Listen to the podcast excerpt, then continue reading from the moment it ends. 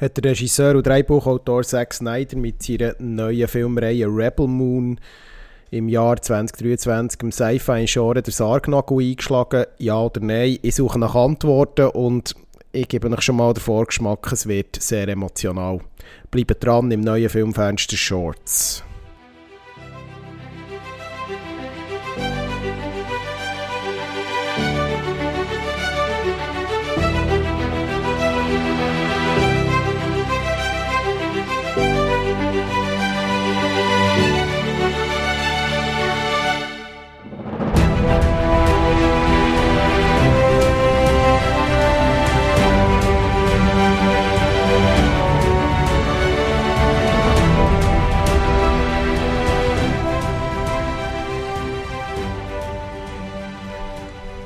Hallo zusammen, begrüße euch ganz herzlich zu einer neuen Ausgabe vom Filmfenster Shorts. Diesmal der Mephisto ganz allein wieder mal hinter dem Mikrofon und beschäftigt sich wieder mal mit seinem Lieblingsthema aus der Film- und Serienwelt, nämlich mit dem Science-Fiction-Genre.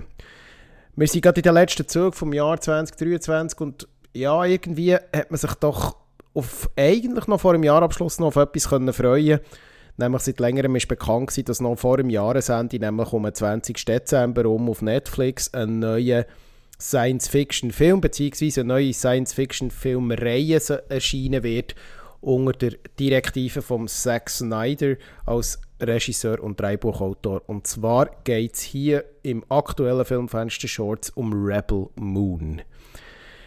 Ja, ich habe es bereits in der Vorwort angekündigt. Heute wird es ein bisschen emotional.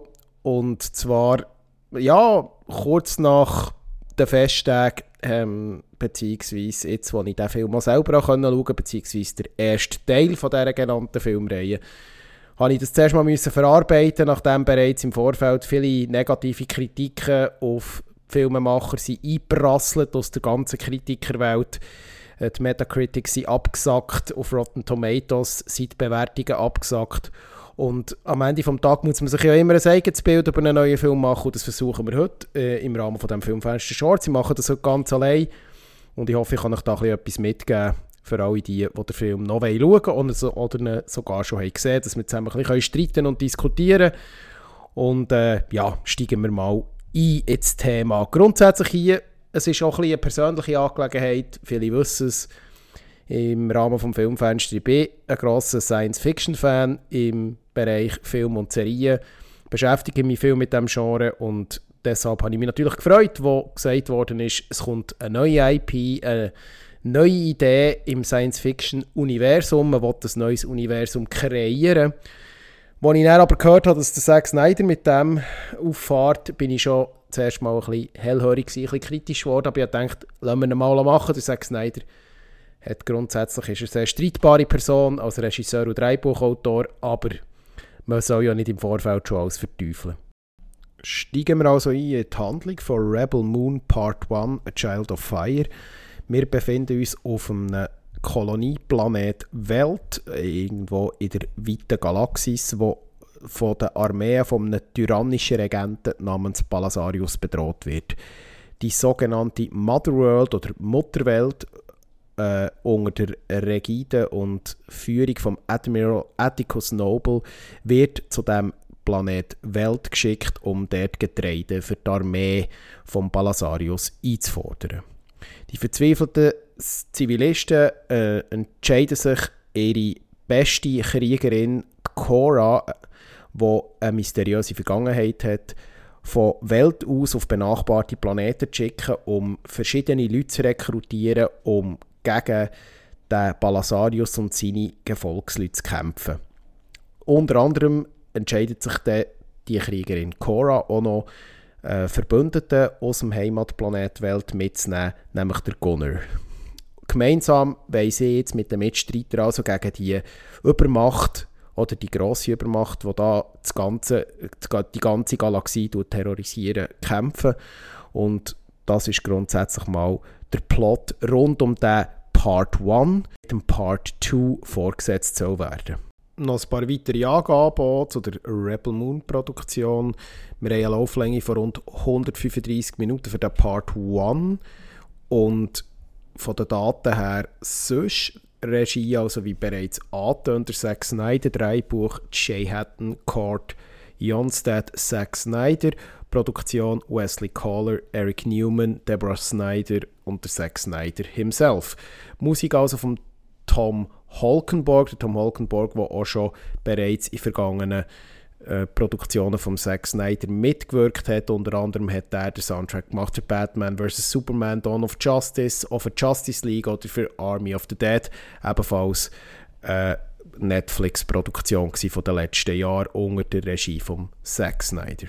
Die Kameraarbeit übernimmt der Zack Snyder gerade selber und der Schnitt ist von der Dodie Dorn.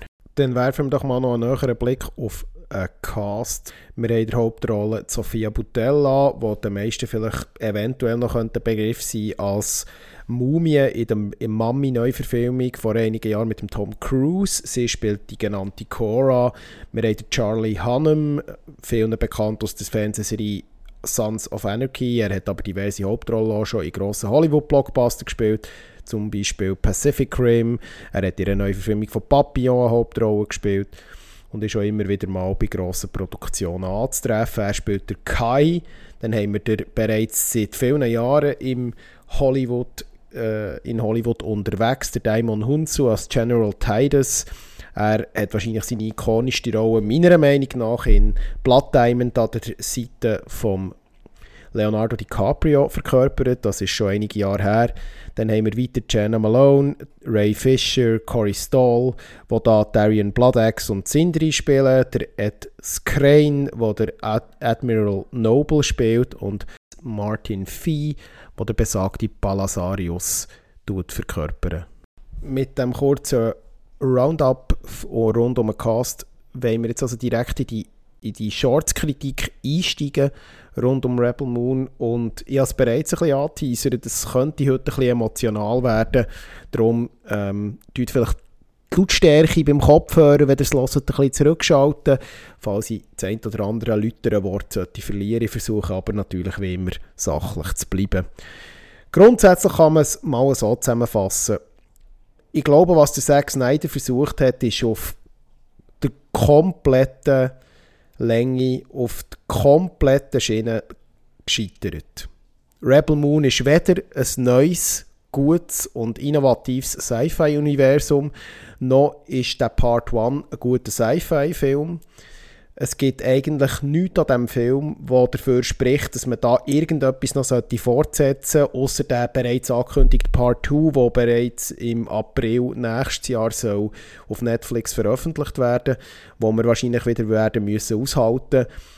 Und man muss am Ende des Tages sagen, dass der Zack Snyder hier einfach wieder mal gescheitert ist mit einem Projekt, nachdem er auch in den letzten Jahren aus meiner persönlichen Sicht einfach wirklich einige Gurken produziert hat. Und das hier setzt eigentlich allem ein bisschen Kronen auf, weil auch die Ambitionen, die er sich selber hat eigentlich auf die Fahne geschrieben an denen scheitert er auf allen Längen komplett und es gibt eigentlich fast nichts, wo man dem Film Positives könnte abgewinnen könnte. Also, äh, ich komme ja am Schluss dann vielleicht auch noch zu einer Bewertung, aber bevor ich das mache, wollte ich noch auf Details eingehen, warum dass die vernichtende Kritik, die bereits im Vorfeld auf den Film eingeprasselt ist, eigentlich komplett berechtigt ist und auch meine persönliche Ansicht als Science-Fiction-Fan teilt. Und warum ich auch finde, dass der Zack Snyder eine unglaubliche Chance verpasst hat, ein Genre, das doch in den letzten Jahren ja, sein Potenzial nicht mehr so ausgeschöpft hat, wieder zu beleben wieder neu zu beleben mit neuen Ideen, mit einer neuen IP, mit frischen, neuen Sachen, wo das Genre unbedingt hätte gebraucht. Und das alles, das funktioniert nicht. Rebel Moon ist am Ende des Tages ein zusammengeklauter und zusammengeschusterter Sci-Fi-Abklatsch, wo für die satten 170 Millionen Dollar, die der Film bzw. der Part 1 und Part 2 so gekostet haben, ohne Marketing, ähm, hat er praktisch einen B-Movie-Charme. Er wirkt billig, er wirkt unausgegoren. Das Skript ist absolut ähm, unterirdisch. Der Film hat kaum Parts drin, wo man muss sagen, für das lohnt es sich überhaupt, einen Streamingdienst zu abonnieren, beziehungsweise für die wenigen Kinovorführungen, die der Film ja auch noch hat, ein Kinoticket zu lösen. weil er schlicht und ergreifend einfach auf allen, allen Ebenen scheitert. Und das fängt sicher mal an bei den bereits erwähnten Ambitionen. Man will hier ein grosses Weltraum-Epos erzählen und das funktioniert komplett nicht. Die Schwere, die man erzeugen will, die grosse, die Weite, die, das spürt man nicht in einer Sekunde. Wir steigen mit einer Erzählerstimme im Originalton von Anthony Hopkins in den Film ein, wo ich auch sehr schätze als Charakter, als Schauspieler und auch natürlich als jemand, der eine sehr charismatische Stimme hat und hier irgendetwas daherbrabbelt und du wirst als Zuschauerin, Zuschauer komplett nicht abgeholt, du weißt nicht, was abgeht, es, wird, es werden irgendwelche Phrasen getrescht, äh, wo dir da sollen ein grosses Universum vermitteln, wo aber du schon bereits nach wenigen Sekunden einfach abschaltest. Wir landen also auf dem Mond Welt, äh, wo uns die Hauptprotagonistin äh, Kara vorgestellt wird, wo in etwa das Charisma hat von einem Stück trockenen Brot und auch schauspielerisch wirklich auf allen Belangen versagt. Man muss dort einfach sagen, dass da gar nichts hat funktioniert, was Sofia Butella uns da als Schauspielerin anbietet. Die, die, der wehmütige Blick äh, im, im fast schon iris ausbrennenden Lensflare in der ersten Einstellung, während sie sehr ruhig und sanft durch eine äh, Erde am Boden mit ihrer Hand streicht und uns vermitteln wie hart dass sie da als Farmerin auf dieser Kolonie arbeitet. Das hat äh, wirklich, wie bereits angetönt, maximal B-Movie-Flair. Und das, der Anfang, was ich euch hier erzähle, sind eigentlich die ersten fünf Minuten, das ist etwa die Qualität, die uns auch im Rest des Films erwartet. Die Schauspielerinnen und Schauspieler, die darauf folgend eigentlich immer wieder in die Handlung eingewoben werden, die wirken alle zusammen lustlos. Ähm, man hat nicht wirklich das Gefühl, dass die Leute da irgendwie noch ein bisschen Spass haben am Set und eigentlich ihre Rollen mehr oder weniger routiniert versuchen abzuspielen. Es ist wirklich selbst von einem Charlie Hunnam, den ich durchaus, äh, wie zum Beispiel der Guy Ritchie-Verfilmung The Gentleman, sehr geschätzt habe, äh, wo überhaupt nicht funktioniert. Er äh, wirkt komplett deplatziert. In den Dialogen zwischen den verschiedenen Charakteren haben wir so viele Probleme äh, im Skript, dass da we weiß man gar nicht, wo anfangen. Es ist unglaublich. Ähm, die Dialoge sind hölzern, sie sind dumm, sie wirken kitschig. Man hat die ganze Zeit das Gefühl, die Leute sind irgendwo in, in einer Theatervorstellung und reden gegen irgendwelche Wände oder sind irgendwelche Hauptproben am Proben. Nichts wirkt charismatisch, nichts wirkt echt, nichts wirkt irgendwie reinziehend in den Film. Und das ist schon mal der Grundtenor. Dazu ist die technische Umsetzung vom vom, von Rebel Moon eine absolute Frechheit, was uns hier als, äh, an CGI geboten wird und an Effekten und an, allgemein an Special Effects, äh, sei es ähm, auf einem Planet oder im Weltraum, hat maximal noch der Charme von einer frühen 2000er Science-Fiction-Serie, die auf RTL 2 gelaufen ist. Und das meine ich im vollen Ernst. Also, der Zack Snyder scheitert bereits bei einer, bei einer Grundprämisse von einem Science-Fiction-Film. Wenn du bei einem Science-Fiction-Film in den ersten Minuten ein Raumschiff etablieren willst, das nachher tragend soll sein für deine Geschichte, dann muss so ein Shot, so ein Effekt, das muss sitzen. Das wissen wir aus Star Wars, das wissen wir aus Star Trek, das wissen wir aus diversen anderen Science-Fiction-Filmen. Das wissen wir auch aus Alien zum Beispiel, wo auch ein Raumschiff eine grosse Rolle spielt, neben vielem anderem. Und selbst dort verscheitert der Film auch. Die Shots sind langweilig, es sieht schlecht aus, äh, sie sind schlecht inszeniert. Ähm, es ist alles mit Film technisch mit Unschärfe geschaffen, wo Unschärfe nicht nötig ist. Dann kommen natürlich noch die inszenatorischen Sachen, die typisch Zack Snyder sind, die hier völlig überbordend immer wiederkehrend stattfinden.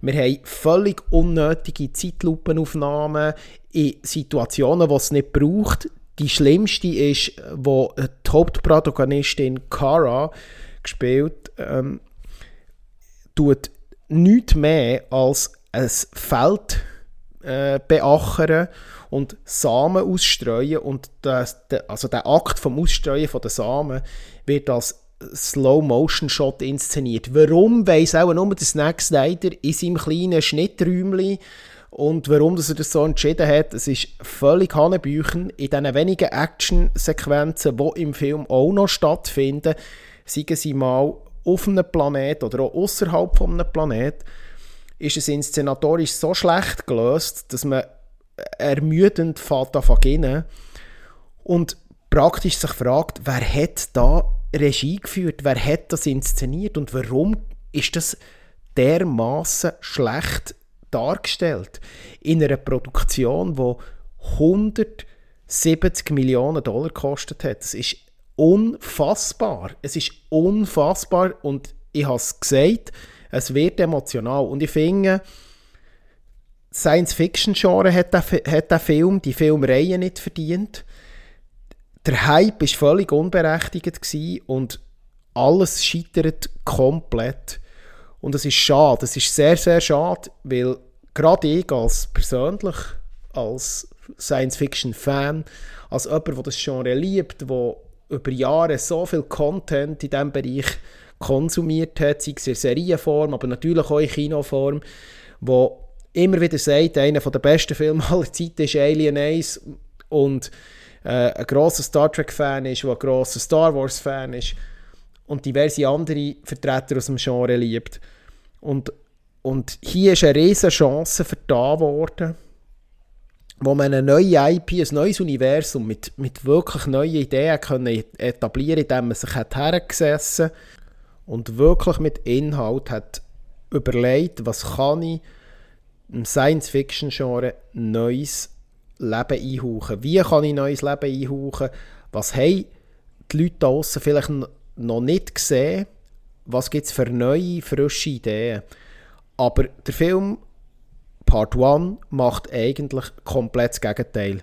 Er ist insbesondere inhaltlich auch von seinen Vorbildern zusammengeklaut und zusammengeschustert. Es gibt diverse Referenzen und abziehbildmäßige Umsetzungen von Star Wars. Ähm, es gibt aber auch Star Trek-Referenzen, Alien-Referenzen, die da sind, vom Zack Snyder übernommen wurden, die so offensichtlich und billig sind, dass man sich wirklich muss fragen muss, wer das so hat durchgewunken. Und es ist einfach nicht fassbar für mich, dass so etwas durch eine Produktion kommt. Und vor allem auch mit so vielen Millionen von Produktionskosten unterstützt wird. Und selbst wenn man jetzt mal abgesehen von der, ähm, von der ganzen äh, schlechten Produktion, von den schlechten Darstellungen, ähm, gibt es irgendetwas, wo man vielleicht an diesem Film könnte noch äh, positiv vermitteln oder positiv könnte überbringen Ich muss ganz ehrlich sagen, ich bin selten mal von, so ratlos vor einer Filmproduktion gekommen und habe mich gefragt, nein, ich kann wirklich nichts an dieser Produktion empfehlen. Weil sie, wie gesagt, einfach auf allen Ebenen versagt. Es ist schade, es ist, wie gesagt, die vertane Chance, hier nochmal etwas Neues zu machen etwas Neues zu kreieren. Und Hollywood hat auch wieder die Möglichkeit gehabt, sich in diesem Genre auszutoben und vielleicht eben das Universum, das man da aufbauen will, wirklich zu etablieren, neben all diesen grossen Marken, es bereits seit Jahrzehnten gibt, die sich im Moment sehr, sehr zu Tod laufen, meiner Meinung nach, was so am hohen Output liegt. Sei das bei meinem Herzensprojekt, äh, beziehungsweise meiner Herzensangelegenheit Star Trek, aber natürlich auch beim grossen Brüder Star Wars und allen anderen äh, Franchises und IPs da draussen. Und ich finde es einfach schade, es ist immer noch nicht ganz fassbar, es ist für mich auch nicht verständlich, warum dass das gross angekündigte Projekt so muss scheitern Aber lieber Zack Snyder, ich weiss, du hast mit Watchmen einen grossartigen äh, und bis heute nachhauenden, meiner Meinung nach nachhauenden Superheldenfilm inszeniert. Du hast mit 300 einen grossartigen, sehr speziellen und charakteristischen Historien-Actionfilm inszeniert und, und hast weitere Produktionen gemacht, die durchaus ihre Qualitäten haben, aber in den letzten Jahren scheitert ist komplett und an all die Zack Snyder Fans und Fanboys und Girls, die da außen jetzt sagen, ja, die Kritikerinnen und Kritiker, die verstehen einfach nicht seine Vision, die, die, haben, die, die sind einfach von Anfang an negativ eingestellt. In dem Fall von Rebel Moon, nein. Ganz klar, nein. Niemand ist hier voreingenommen. Der Film scheitert in den Grundsätzen von, von vielen cinematografischen Sachen, die einfach zu einer guten Filmproduktion dazugehören. Er ist technisch absolut unter den Erwartungen. Er ist schauspielerisch weit hinter den Erwartungen. Und er ist auch inszenatorisch hinter den Erwartungen. Und von der Story müssen wir gar nicht reden. Sie ist belanglos und sie ist völlig egal. In dem Sinn, von meiner Seite her, ja, ich habe keine Minussterne und keine Minusraumschiffe geben, aber wenn ich von 1 bis 5 Rebel Moons gäbe es von mir noch einen halben und in dem Sinn bin ich draußen aus dem Filmfenster Shorts, schaut die grossen Klassiker, schaut weiterhin Science-Fiction-Filme, aber schaut nicht Rebel Moon. Tschüss zusammen.